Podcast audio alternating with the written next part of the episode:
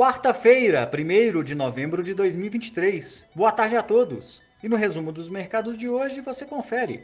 O Ibovespa subiu 1,69%, encerrando aos 115.053 pontos, à espera da decisão do Copom que será divulgada hoje no fim da tarde. A produção industrial em setembro superou as expectativas, apresentando avanço na base mensal e acumulando alta de 0,60% em 12 meses. Por outro lado, o índice de gerentes de compras industrial em outubro recuou em relação ao mês anterior, se mantendo em nível de retração pela segunda leitura consecutiva.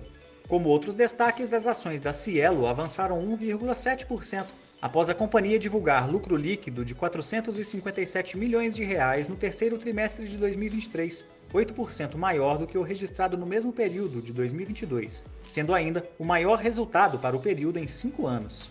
Já as ações do Carrefour subiram 7,8%, mesmo após divulgar queda superior a 59% no lucro líquido consolidado do terceiro trimestre de 2023, na comparação anual, totalizando 132 milhões de reais. O dólar à vista, às 17 horas, estava cotado a R$ 4,97, em queda de 1,36%.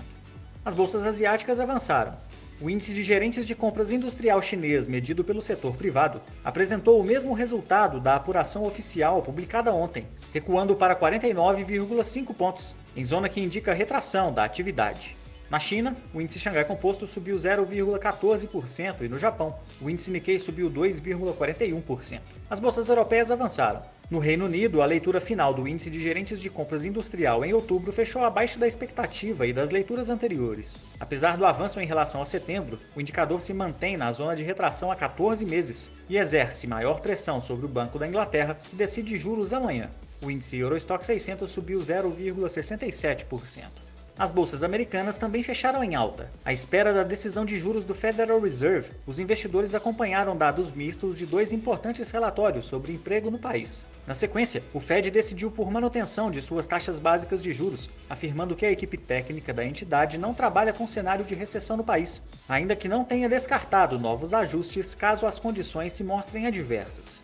O Nasdaq teve alta de 1,64%, o S&P 500 subiu 1,05% e o Dow Jones avançou 0,67%. Somos do time de estratégia de investimentos do BB e diariamente estaremos aqui para passar o resumo dos mercados. Uma ótima noite a todos e até a próxima!